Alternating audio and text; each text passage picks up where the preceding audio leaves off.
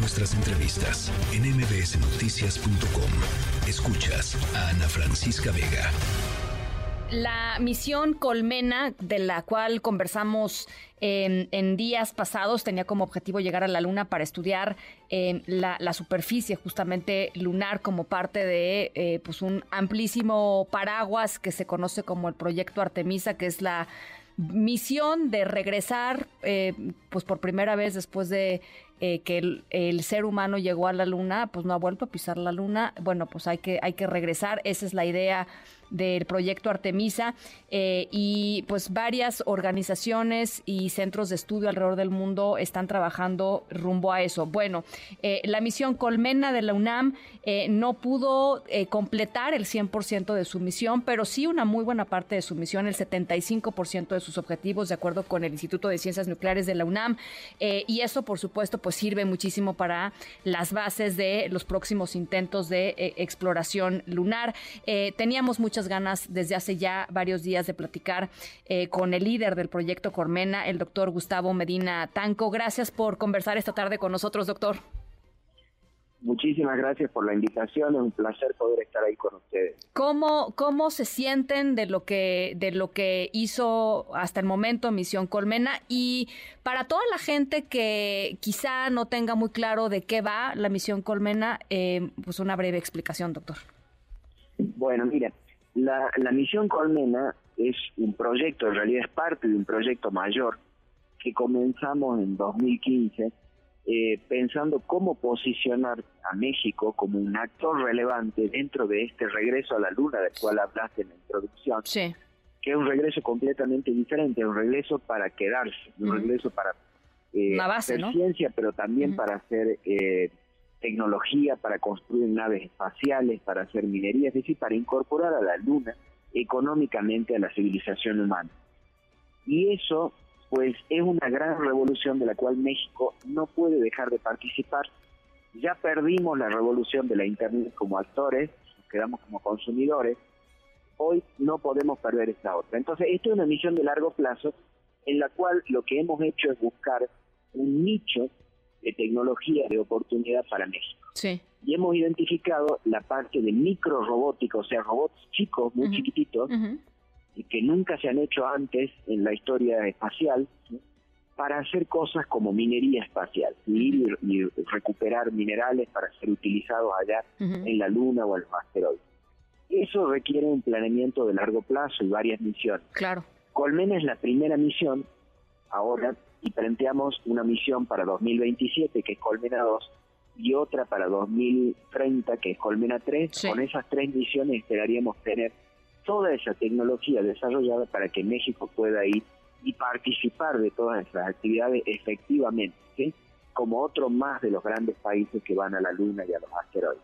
Eso, sí. Sí, disculpa. No, no, no, es que lo que nos dices es enorme, o sea, es, es grandísimo pasar de ser un país consumidor de tecnología a pasar a ser un país que participa activamente en el desarrollo tecnológico, en el avance y, y, una pieza esencial para el progreso de la humanidad. Digo, no, no, no lo digo de broma, es lo digo totalmente en serio. No, e, exactamente, la propuesta es esa. Mira, si hay una cosa que tenemos que tener en cuenta, es que México es la treceava o quinceava economía del mundo. México no puede no ser un actor, ¿sí? Es realmente eh, triste que no hayamos podido ser un actor en la revolución del Internet, que no tengamos un Amazon, que no tengamos un Google, ¿sí? Bueno, eso es lo que queremos cambiar desde el Laboratorio de Instrumentación Espacial de la UNAM. Queremos que ahora esta revolución, que va a empezar con fuerza en los 30, sea una revolución que nos incluya, ¿sí? donde efectivamente nosotros seamos parte de los países que determinan los rumbos de ese proceso. Y realmente la alegría nuestra viene porque lo estamos empezando a lograr. Sí. Hemos planteado una filosofía totalmente innovadora de operar en la Luna y de hacer minería, por ejemplo, eh, y está siendo reconocido en este momento a nivel internacional como una cosa pues fabulosa y que posiciona a México de una forma completamente diferente. México ha sido siempre visto como un país de maquilas y ahora se lo empieza a ver como el potencial que realmente tiene de ser innovador y crear tecnología. Y Colmena es quien está haciendo esa transformación. Pues eh, interesantísimo. Nada más preguntarte, eh, ¿cómo es que eh, pensaron en microrobots para hacer minería? O sea, ¿de dónde vino, digamos, la, asociación de microrobots? Uno piensa en minería y uno piensa más bien en robots grandotes. ¿Qué pasó ahí? ¿Cómo, cómo Exactamente. Mira, es que esa es la cosa. Cuando uno quiere hacer innovación, tiene que pensar, como se dice en inglés, out of the box. Sí, fuera de la caja. Fuera de la caja. La idea es que eh, sí, las grandes empresas, las grandes agencias espaciales vienen desarrollando desde hace décadas robots súper complejos, máquinas grandes, o sea, imagínate como si fueran Terminators, ¿sí? súper inteligentes. Bueno, pues ahí no podemos ser competitivos. Ya hemos perdido demasiado tiempo en eso. Pero eso no quiere decir que no podamos ser competitivos si somos creativos. Entonces, si miras a la vuelta tuya y ves a la naturaleza, ¿sí? Yo veía, por ejemplo, las abejas trabajando, ¿no? que van y te juntan polen. Pues cada una de ellas lo puedes considerar como un robot. Un robot simple, más simple, pero la fuerza no está en la fuerza del individuo, está en la fuerza de la cooperación.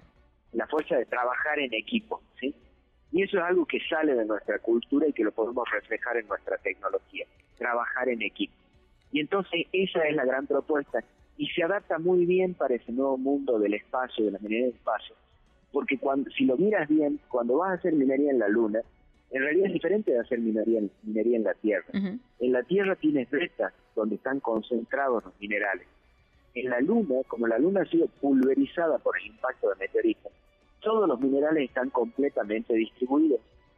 Entonces puede ser mucho más eficiente inclusive pensar en algo que es un sistema como abejas que van a colectar polen o hormigas que van a traer hojas y que se desparraman sobre áreas inmensas y buscan esos minerales y los beneficios. Y más aún todavía en asteroides. Entonces, esa es la propuesta innovadora.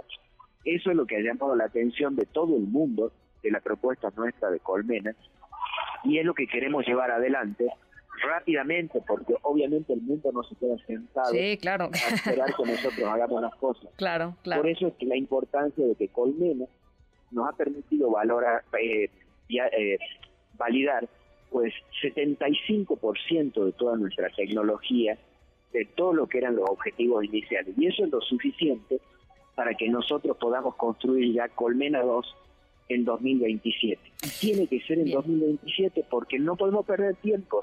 Holanda, por ejemplo, ya ha visto la idea y está empezando a desarrollarlo y otros países lo mismo pero nosotros somos los punteros.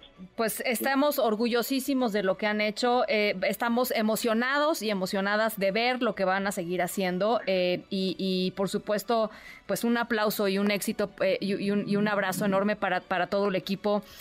doctor, gracias por conversar con nosotros y vamos a seguir este, platicando en estos, en estos años rumbo al 2027, si nos permites.